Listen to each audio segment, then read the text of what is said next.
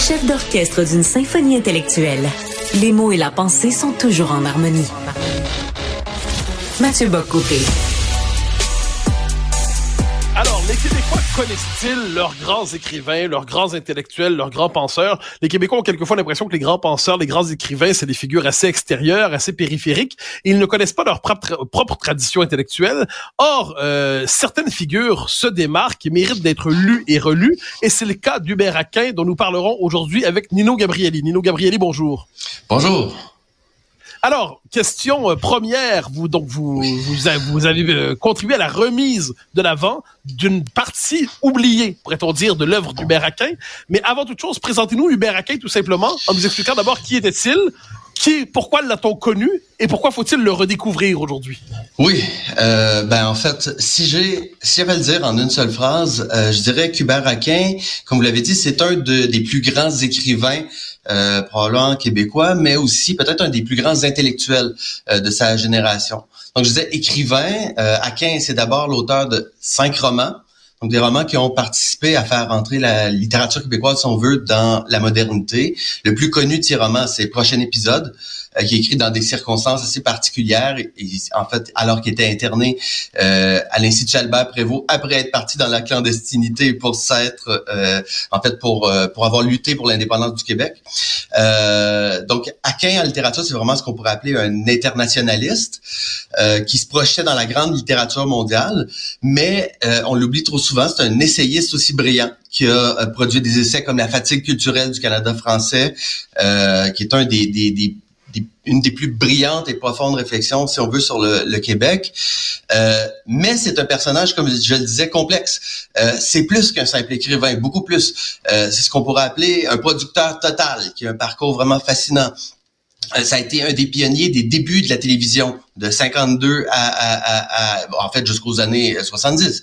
ça a été aussi un journaliste intervieweur justement qui a côtoyé les plus grands intellectuels de sa génération, euh, que ce soit des intellectuels français comme comme Roland Barthes, euh, comme Albert Memmi, comme euh, je pense aussi au romancier Aldous Huxley. Donc, il a côtoyé vraiment, vraiment beaucoup de monde très tôt, des politiciens aussi c'est pas tout. Il était euh, cinéaste à l'Office national euh, du film. Euh, ça a été un des pionniers du mouvement indépendantiste avec Pierre Bourgault, avec André Ferretti là, au, au Rassemblement pour l'indépendance nationale. c'est lui le premier, par exemple, qui a fait un projet de Grand Prix à Montréal. Donc, il voulait vraiment mettre le Montréal et le Québec sur la carte. Donc, c'est quelqu'un qui avait une grande pulsion de vie, si on veut, qui avait un parcours diversifié. Maintenant, euh, pourquoi, pourquoi le redécouvrir? Euh, ben, pour ceux qui s'intéressent à la littérature, comme je disais, euh, Hubert Aquin offre un, grand plaisir de, de lecture. C'est vraiment une écriture qui est riche, qui est demandante, qui est exigeante, qui est exigeante. Euh, Hubert Aquin, en fait, donne pas tout cuit au lecteur, dans ses romans, du moins. Euh, il lui tend des pièges. Euh, et, il, joue beaucoup avec lui. Il disait, si, c'est parce que j'aime le lecteur que je le fais souffrir.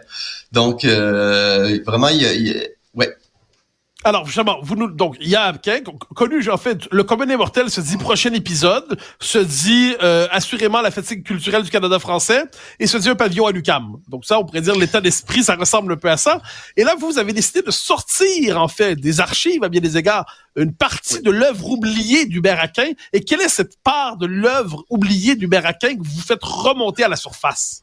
Oui, ben en gros, moi, ça fait une quinzaine d'années que je fais des recherches sur l'œuvre médiatique d'Aquin. Donc, en gros, ce que je présente, c'est une édition de ses articles, de ses entrevues pour la presse écrite. Donc, euh, Aquin est intervieweur, comme je disais, mais euh, aussi est devenu lui-même une personnalité publique.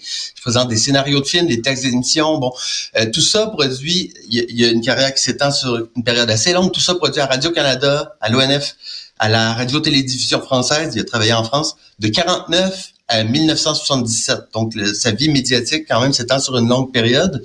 Puis moi, un de mes objectifs principaux, euh, je suis bibliothécaire dans la vie, c'était d'abord de donner accès au public, justement, à des documents qui euh, étaient de première importance, je pense, pour l'histoire du Québec, pour l'histoire de, la littérature, de l'histoire du cinéma, et qui restaient enfouis dans des voûtes de sociétés d'État, par exemple, comme Radio-Canada ou à l'ONF.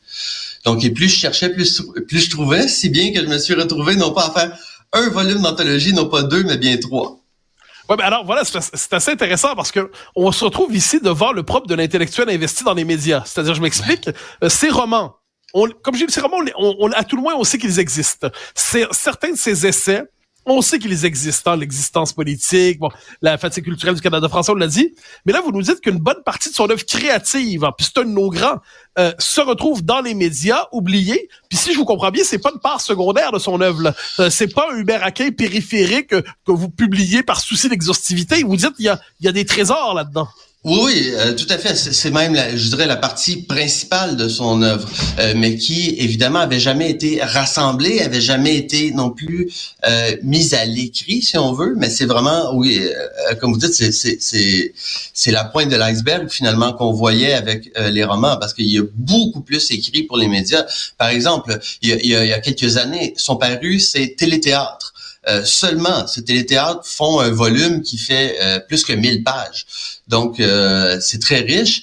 regardez, le deuxième volume que je viens de faire paraître cet automne s'attarde juste aux années 61 à 63, tellement c'était riche. Et même là, s'attarde juste à un projet spécifique à l'ONF. Le projet s'appelle Civilisation française. Donc, c'est ce livre-là ici. Ah puis donc, Aquin produisait à ce moment-là un film sur la décolonisation.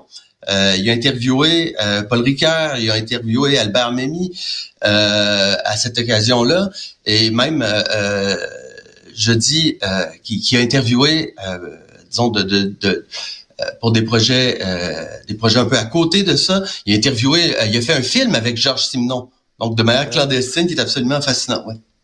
Alors, quand on parle d'Aquin, on sait aussi que c'est une fin tragique. C'est-à-dire, euh, l'homme se suicide en 77. Est-ce que le suicide, c'est en 77, je ne me trompe pas, euh, le, le, suicide d'Aquin, est-ce qu'il a, et là c'est une, une, question un peu difficile, mais est-ce qu'il a en fait contribué à effacer son œuvre ou est-ce qu'il n'y a pas donné une part de mystère? Est-ce qu'il n'a pas transfiguré son œuvre? Tout ça, je dirais. Euh, son suicide fait souvent écran, en fait, à tout ce qui relève justement de la, de la vie chez lui, de, de, de sa, sa, volonté d'existence même pour le Québec. Euh, on a, en fait, c'est sûr que c'est un sujet facile. Le suicide aussi, c'est beaucoup plus facile de parler de ça que de parler des sujets graves qui sont dans ses romans ou dans ses essais ou même dans son œuvre médiatique. Donc, disons que le suicide fait le suicide d'Aquin fait un peu d'ombre peut-être à, son œuvre, en même temps qu'il, encore une fois, c'est un, des pièges qu'il a tendu, peut-être qu'il nous a tendu, euh, euh, parce qu'on en fait une clé d'interprétation d'à peu près euh, tout ce qu'il a, a, écrit. on, on, ouais. Alors, imaginons un jeune lecteur qui découvre avec vous Hubert Aquin. Il sait que bon, il avait entendu le nom, mais il s'est jamais vraiment plongé dans, son œuvre. Si vous deviez faire une espèce de parcours initiatique ou un parcours de lecture pour un jeune homme de 20 ans ou une jeune femme de 20 ans qui veut découvrir Hubert Aquin, euh, quel est le, chemin que vous lui suggérez pour se rendre finalement à, vous, à ce que vous rééditez de lui la part enfouie de son œuvre? Oui. Moi, je dirais, euh, il pourrait tout d'abord lire un ou deux romans, en commençant par le début, euh, peut-être en commençant par l'invention de la mort, qui est plus facile, qui a été, qui a été publié d'ailleurs de manière posthume. Euh, prochain épisode aussi est un incontournable. Je dirais ensuite, on en a parlé, d'essais comme la fatigue culturelle du Canada français, mais il y a des la, fatigue culturelle du Canada français, c'est assez touffu comme essai. Il y a des textes beaucoup plus simples comme l'existence politique qui sont très accessibles. Puis je dirais qu'on peut s'intéresser justement peut-être un peu à sa biographie. Il y a un ouvrage qui s'appelle Itinéraire du Baraquin qui moi m'a beaucoup influencé, qui est son parcours en fait intellectuel en, en général de 49 à 77. Puis je dirais aussi qu'à travers peut-être son œuvre médiatique, euh, celle que j'édite, je pense que c'est une excellente introduction finalement, non seulement à l'œuvre, mais aussi à l'homme lui-même, puis à tout le réseau intellectuel euh, qu'il y avait autour de lui, non seulement au Québec, mais aussi euh, en Europe. Alors, vous l'avez dit, Hubert Aquin, penseur indépendantiste. Et la pudeur voudrait probablement qu'on laisse ça de côté hein, pour pas donner l'impression d'avoir des biais. Mais confessons nos biais, à tout le moins je confesse les miens. Aquin, l'indépendantisme m'a toujours passionné. Euh, parce que au moment où le Québec semble émerger, début des années 60, ou au moment où on pense que tout s'envole, lui, il parle de la fatigue culturelle d'un peuple. Euh, il y a quelque chose d'assez particulier chez lui. Au moment où on a l'impression que l'enthousiasme est là pour tout le monde, lui se dit, ce peuple est peut-être moins enthousiaste et vivant qu'on ne le croit. Donc, question 1. En quoi le texte La fatigue culturelle du Canada français peut-il nous, éclairer? Et aujourd'hui, de quelle manière l'œuvre d'Aquin peut-elle nous éclairer sur la question politique québécoise? Ben, en fait, je dirais euh, qu'il y a un nationalisme chez Aquin euh, qui est, euh, en fait, qui peut inspirer la, la, nouvelle génération. C'est un nationalisme, si on veut, d'ouverture, d'émancipation, d'existence, si on veut, qui s'oppose à ce que certains pourraient appeler peut-être un, nationalisme de, de, puissance et de domination. Là. Euh, pour Aquin, en fait, la révolution nationale de l'indépendance du Québec, c'est un acte, et là je reprends ces mots, c'est un acte d'amour, d'amour envers soi-même et de création. C'est une ouverture au monde. Euh, donc, et ça, ça suppose chacun de pouvoir se déterminer pour soi-même, par soi-même, euh, euh, dans tous les domaines, donc sur les plans culturels, politiques, économiques. Euh, la fatigue culturelle, en fait, on, on l'utilise souvent quasiment, euh, ce texte-là, euh, pour le contraire de ce qu'il veut dire. On, on, veut faire des fois du Aquin euh, finalement un, un, fatigué. Encore une fois, on, on, on met ça par ouais. on, met ça à la lumière de son suicide comme si c'était un promoteur de cette idée-là. Au contraire, il la dénonçait. Donc, il a voulu. Il y avait quelque chose de la provocation là-dedans en, en disant aux Québécois, effectivement, on est fatigué ben c'était pas pour l'être encore plus, c'était un peu comme son son maître Maurice Séguin, euh, euh, le, le, fondateur de l'école né néo-nationaliste au Québec, euh, c'était un peu de la provocation selon moi. Il voulait faire réagir. Et ce texte-là répond euh, en fait à un autre texte euh, de Pierre Elliott Trudeau.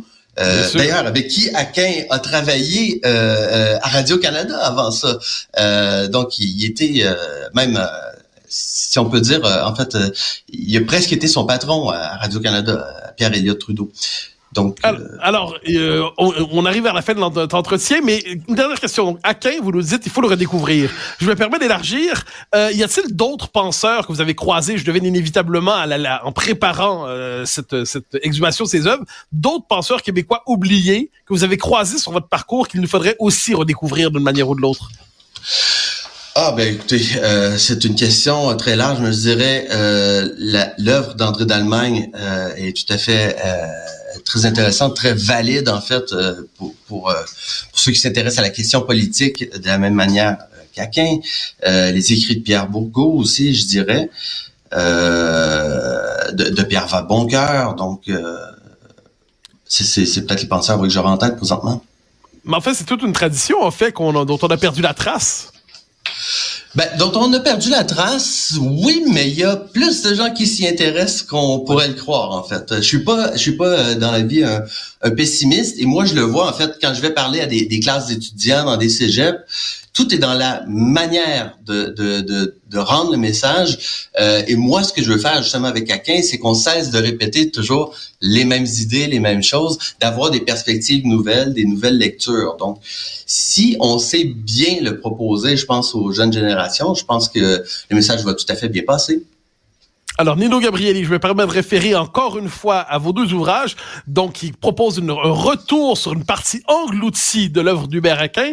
Et cette part engloutie est peut-être finalement au cœur de son œuvre. Vous nous invitez à la découvrir, à la redécouvrir. Nino Gabrieli, je vous remercie infiniment pour votre passage à Cube. Merci.